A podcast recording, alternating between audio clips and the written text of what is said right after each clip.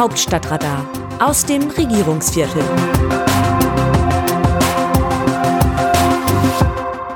Hessens Ministerpräsident Volker Bouffier oder die Silberrücken verlassen die Bühne. Liebe Leserinnen, lieber Leser, für Volker Bouffier ist in der nächsten Woche Schluss. Hessens seit 2010 amtierender Ministerpräsident hört auf. An seine Stelle tritt am 31. Mai Landtagspräsident Boris Rhein.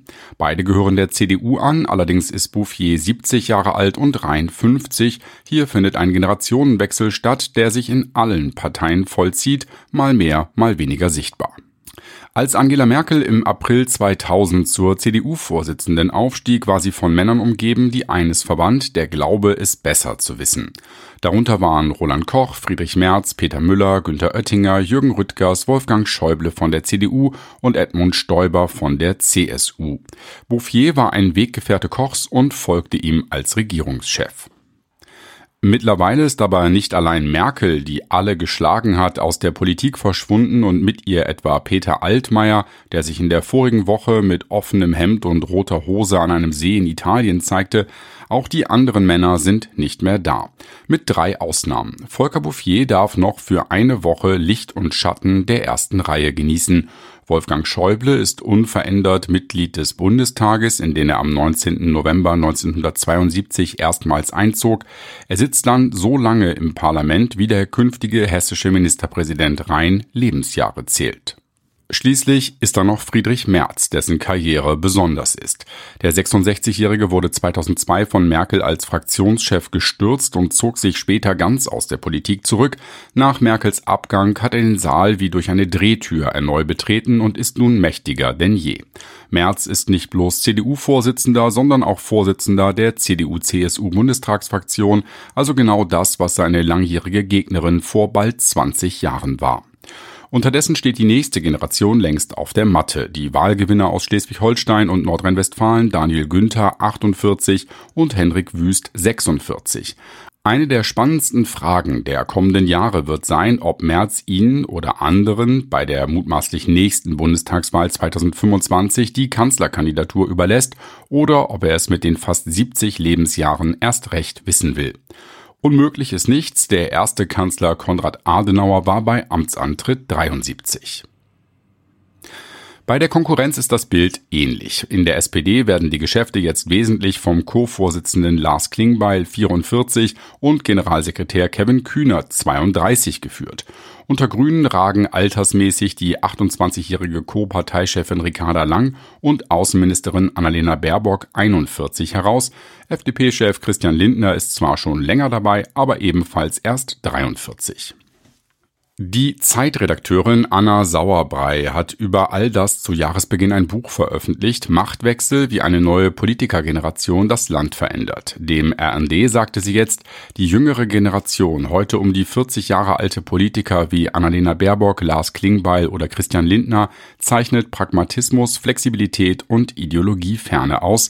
Sie sind nach dem Ende des Ost-West-Konfliktes groß geworden und denken nicht in politischen Lagern, sondern machbaren Koalitionen. Es gibt anders als früher viele Dudes-Bekanntschaften über die Grenze der alten Lager links-rechts, progressiv, konservativ.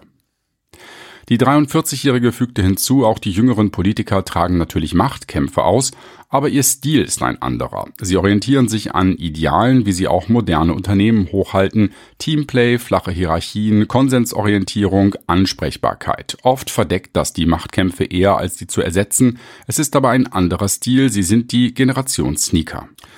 Volker Bouffier trägt keine Sneaker. Er ist aber alte Schule und modern zugleich.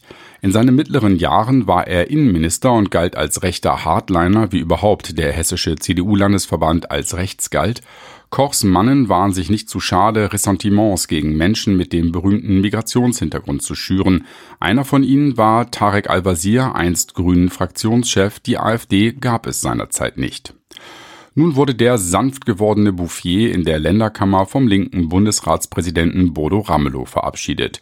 Dieser richtete warme Worte an den lieben Volker und übergab ihm zum Abschied Manschettenknöpfe aus Porzellan. Al-Wazir, seit Jahren Stellvertreter des Ministerpräsidenten, sagte dem RND, Volker Bouffier begleitet mich mein ganzes politisches Leben. Erst als politischer Gegner, dann als Koalitionspartner. Politisch und inhaltlich trennt uns einiges, aber ich habe ihn sehr zu schätzen gelernt, dass er als Ministerpräsident immer ausgleichend nach Lösungen sucht und für ihn in der Sache zählt, wie es wirklich ist und nicht nur, wie es vielleicht nach außen wirkt. Für den Silberrücken gelte tatsächlich erst das Land, dann die Partei. Das kommt manchmal als Floskel daher, für ihn ist es letztlich bestimmend. Nimmt man das zum Maßstab, trifft auf Bouffier zu, was die alten Römer bereits früh wussten, tempora mutantur nos et mutanmur in illis. Die Zeiten ändern sich und wir ändern uns in ihnen. Aus dem Wörterbuch Politsprech Deutsch.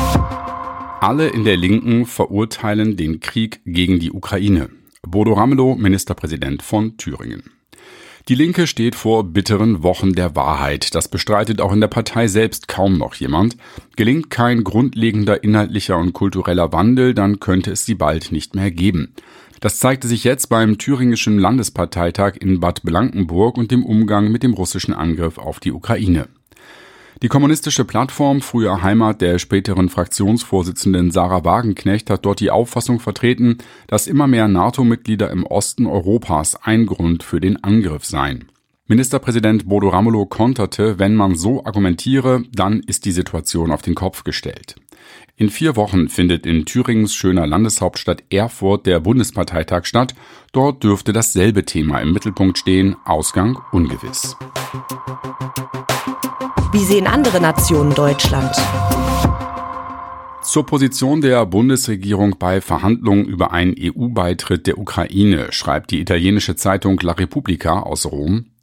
Bundeskanzler Olaf Scholz bremst auf der Vorzugsspur für den Beitritt der Ukraine zur Europäischen Union. Und 600 Kilometer entfernt beim G7 in Bonn lehnt sein Finanzminister Christian Lindner hinter den Kulissen eine von Mario Draghi inspirierte Initiative der Amerikaner ab, nämlich einen Deckel für den Ölpreis einzuführen, um die Preise zu beruhigen. Aber vor allem um eine verdeckte Sanktion, wie sie in diplomatischen Kreisen definiert wird, auf Lieferungen aus Russland durchzusetzen. Es ist Deutschland, das in zwei wichtigen Dossiers die Handbremse gezogen hat. Zur Debatte um Tempo 130 in Deutschland schreibt die niederländische Zeitung De Volkskrant, Immer wieder mal ist in Deutschland ein von vielen unterstützter Aufruf zu hören, Schluss zu machen mit der kraftstoffverschlingenden unbegrenzten Geschwindigkeit auf der Autobahn. So auch vorige Woche, als die Konferenz der Umweltminister, jedes der 16 Bundesländer hat einen, zum Maßhalten angesichts drohender Energieengpässe infolge des Krieges in der Ukraine aufrief. Notfalls nur zeitweilig, denn ein großer Teil der deutschen Gesellschaft ist gegen ein Tempolimit. Mehr noch, manche Deutsche sehen die Möglichkeit, mit schwindelerregendem Tempo über die Autobahn zu rasen, als ein Geburtsrecht an und sie genießen es in vollen Zügen. Dennoch bewegt sich die Debatte unverkennbar in Richtung des Bremsens. Zwei von drei Regierungsparteien, die Grünen und die SPD, plädierten in ihrem Wahlkampf für Tempo 30. Die Mitte-Rechtspartei FDP konnte das durch Zugeständnisse bei anderen Umweltmaßnahmen verhindern. Freunde hoher Geschwindigkeit wissen jedoch, eines Tages wird eine Regierung kommen, die sagt, dass nun der Spaß vorbei ist. Das Autorenteam dieses Newsletters meldet sich am Donnerstag wieder, dann berichtet meine Kollegin Eva Quadbeck. Bis dahin, Text Markus Decker, am Mikrofon Jan-Bastian Buck.